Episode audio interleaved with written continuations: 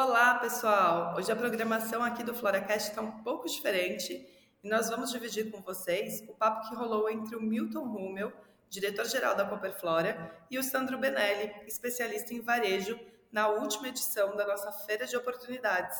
O conteúdo foi dividido em dois episódios e eu espero que vocês gostem tanto quanto a gente.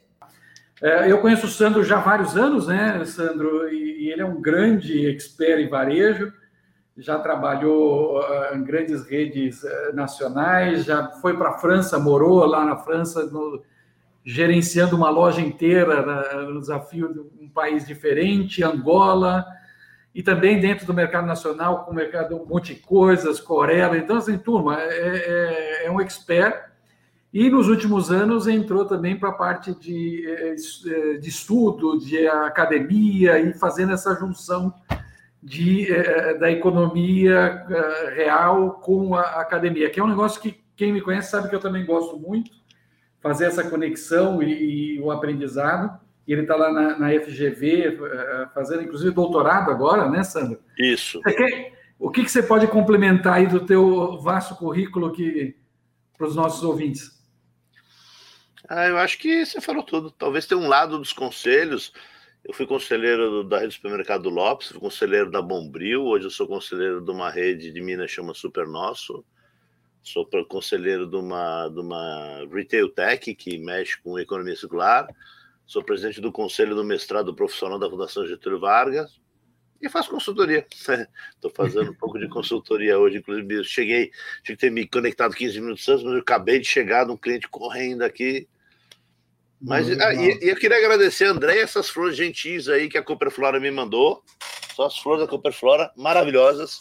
Queria agradecer a gentileza do pessoal, mandaram um cartão super simpático. Estou muito feliz de estar aqui com você, é amigo de longa data. Feliz de estar aqui com os novos amigos da Cooperflora aqui. Espero que a gente possa ter aí um tempinho bacana para poder discutir alguns assuntos que eles acham relevantes.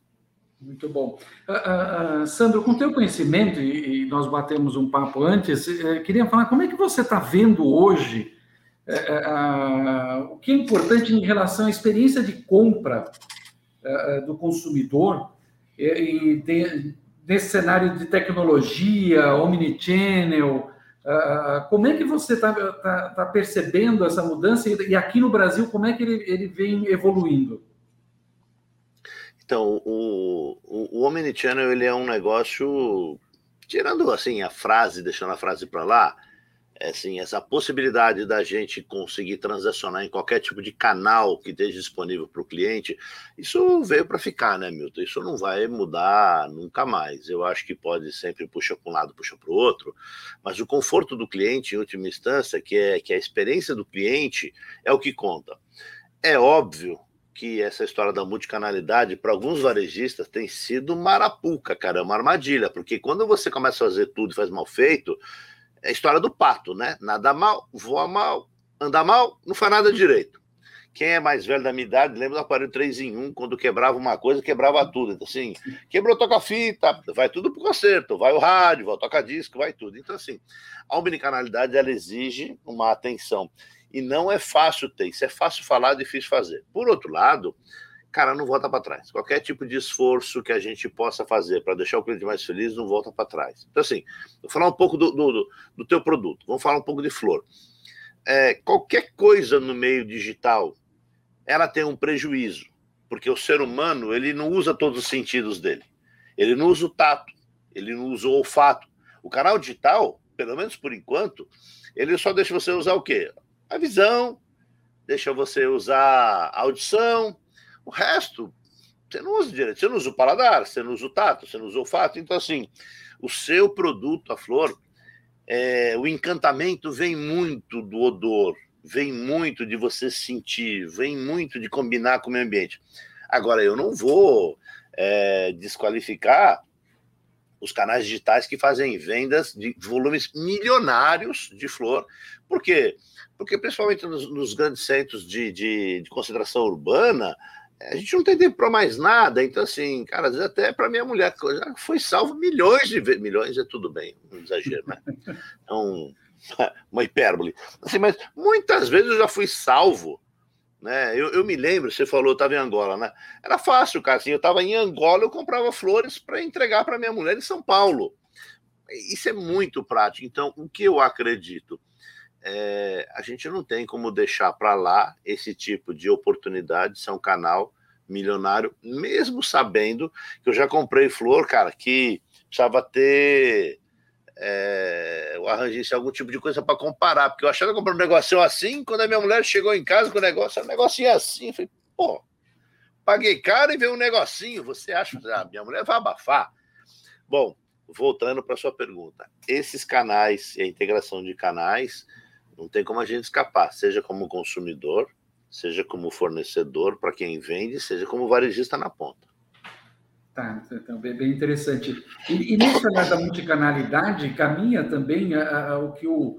É, como você falou, tem alguns termos né, que estão em inglês e vai se adaptando, né? O omnichannel foi para a omnicanalidade, e aí vem a, o outro o termo aqui, que é o, que está avançando, que é o digital, né? Que é o, o físico com digital, e, que, e, e qual é o limite de um e de outro. E trazendo para você, Sandro, por exemplo, no nosso segmento, muitas floriculturas fizeram o digital de uma forma mais simples. É o famoso WhatsApp, o Instagram foi muito utilizado, porque você falou, o Instagram consegue postar uma foto, mostrar o produto, fazer a, a, o primeiro contato com os clientes. É, é você acredita que também essa, essa questão do digital e que o cara possa, inclusive, às vezes estar em certos momentos, estar num local relativamente simples, não precisa ter um ponto, um PDV, um ponto de venda na, na, numa rua principal, pagando aluguel, e ele consiga fazer um bom desenvolvimento de vendas é, é, para a região que ele abrange, por exemplo, uma capital como Belo Horizonte? Eu, eu, eu acredito sim. Inclusive, quem é de Belo Horizonte queria mandar uma saudação, se tem alguém de Belo Horizonte ouvindo a gente aí, porque uma das redes que eu sou conselheiro é o Super Nosso, que é de Belo Horizonte. É, rapaz, eu acho que hoje em dia, de novo, não dá para a gente escapar disso. Se você não tem, ou se você não começa uma operação pelo físico, e hoje em dia, para alguns produtos, eu ficaria até, seria até crítico por onde eu começaria, provavelmente eu ia falar, começa pelo digital, porque aí você investe menos e você testa melhor o seu negócio. Mas eu queria dar um, um, um exemplo uma provocação, tá, Milton? Não é do ramo, mas eu acho que é importante um modelo para a gente entender. O terceiro maior negócio de pet hoje no Brasil é a Pet Love, que ela nunca teve loja. Tem umas lojinhas, mas para não dizer que. É, eles vivem do digital. E eles receberam no mês passado, no final do mês passado, começou isso, um aporte é, de 750 milhões de reais de fundos internacionais. Então, assim, ah, você escuta a CEO falar, ela não falar queremos ter loja. Não, a gente quer crescer, eles estão preocupados em ofertar serviço para o cliente. Então, assim, o teu foco deixa de ser o ponto físico, que é óbvio, né? Vamos pensar de uma maneira muito abrangente. Se você tem uma floricultura, o teu ponto é maravilhoso, você está bem. Mas pontos maravilhosos são poucos negócios que hoje em dia geram margem para pagar um ponto maravilhoso. Exato. Ponto maravilhoso tem que estar um negócio de margem vender Ferrari, vender, sei lá, eu, Tiffany, não é para o varejo normal. E quando você está no digital, você está na casa do cliente, você está no bolso do cliente, você está na mesa do cliente, você está onde o cliente estiver com alguma coisa digital de conexão. Então, ah, então eu não vou abrir mão de loja física? Eu acho que não, porque a experiência de compra da loja física ela nunca vai acabar. O ser humano gosta do contato, ele gosta da mercadoria, ele gosta de olhar, sentir, pegar, etc.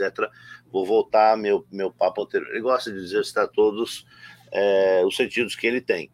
Mas eu acho que a gente não pode desprezar que a equação de resultado, a equação de negócio está cada vez mais difícil de fechar para você ter um ponto maravilhoso, alto tráfego, clientela selecionada, clientela que compra seu produto.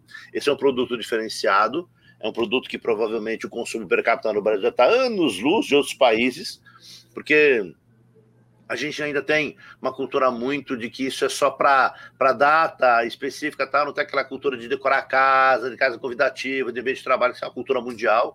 Você falou, eu morei na França, era muito comum, assim, é, você não vende flor só para presentear, o cara se compra flor, porque, poxa, eu quero que minha casa fique bonita, eu quero que meu escritório fique bonita.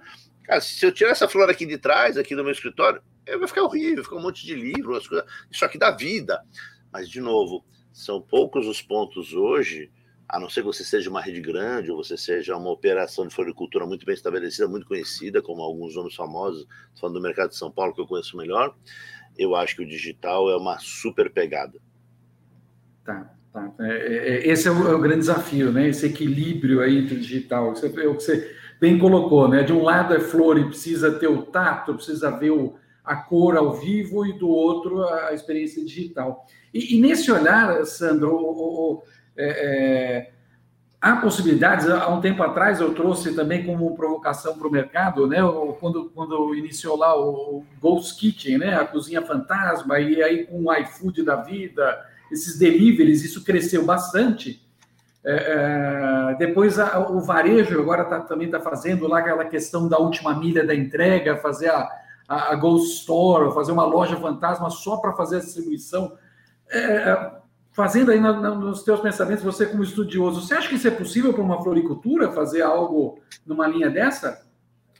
Olha, talvez uma única floricultura, não sei, mas para para se cooperar um negócio desse, eu não quero fazer um trocadilho com o nome da Cooperflora, mas para se unirem, é, eu, eu acho que é sim, é sim, porque cada vez mais o que a gente quer é facilidade. E eu ia dar uma sugestão, Milton, que pode parecer um absurdo, mas antes do pessoal xingar, pensa um pouco com calma, porque eu vou dar um exemplo.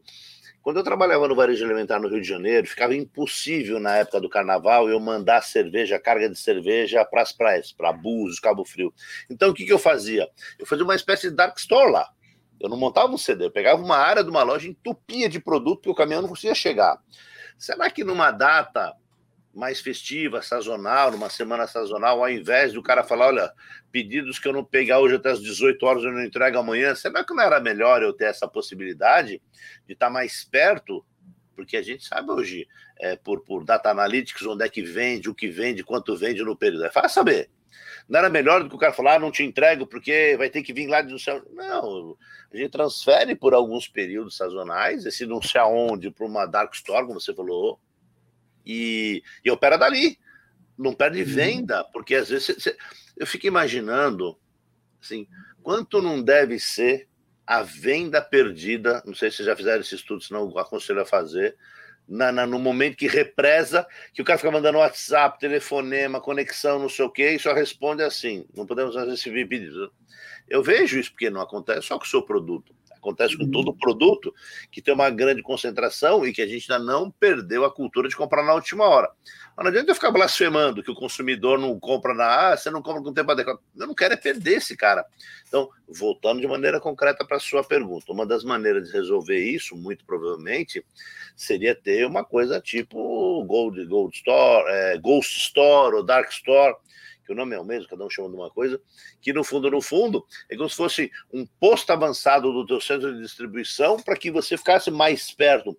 Garante o frescor, garante uma entrega mais rápida e você garante que o seu cliente vai ser mais atendido, porque você não vai ter que mover um grande volume sei lá, lá da região de plantio para cá. Não, você já vai fazer uma antecipação, vai manter aqui. Isso vale a pena fazer o ano inteiro? Talvez valha para algumas flores, alguns tipos de produto que tem mais giro, mais volume. Uhum. Em época sazonal, aí eu acho que a gente tem que fazer tipo o no mercado é, de volta às aulas, né? Você, cara aqui vendeu bazar a vida inteira. Eu estou fazendo um trabalho para Saraiva, então assim, ah, o cara está relançando a papelaria. Ele vai ter as 600 itens fora de volta às aulas. Volta às aulas vai para 1.500.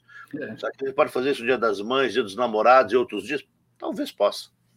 Não, legal, legal. Isso é, é uma boa provocação que você fez. E para quem chegou até aqui quer saber como acaba essa conversa entre Milton e Sandro, fiquem ligados. Terça-feira que vem tem um novo episódio no ar. Um abraço, tchau, tchau.